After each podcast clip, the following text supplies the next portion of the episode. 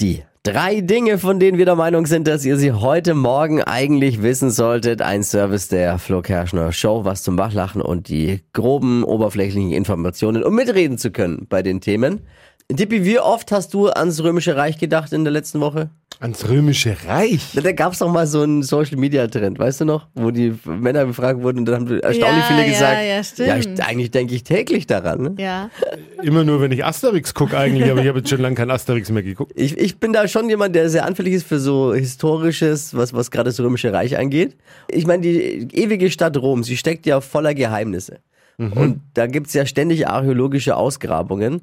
Und jetzt haben sie was gefunden, und zwar die legendäre Aussichtsterrasse des römischen Kaisers Augustus. Aha. Sie wurde Oha. entdeckt. Die Terrasse äh, mehr als 100 Quadratmeter groß.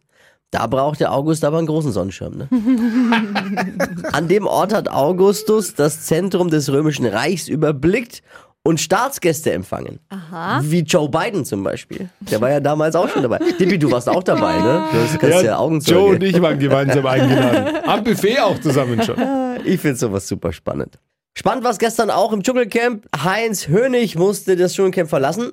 Nicht freiwillig. Die Ärzte haben den 72-Jährigen aus gesundheitlichen Gründen vorsorglich aus dem Camp geholt und ins Imperial Hotel gebracht. Oder wie die Campbewohner sagen, Opa Heinz ist jetzt an einem besseren Ort.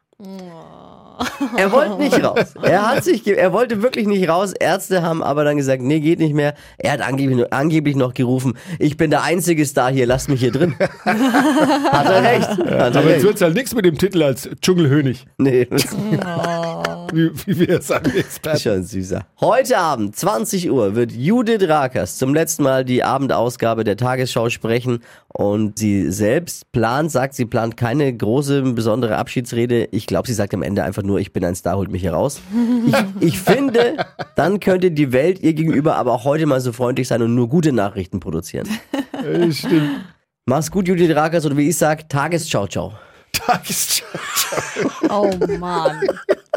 Das waren sie, die drei Dinge, von denen wir der Meinung sind, dass ihr sie heute Morgen eigentlich wissen solltet. Ein Service der Flo Kerschner Show. Ready für einen Mittwoch? Yeah. Ich bin heiß wie die Sahara.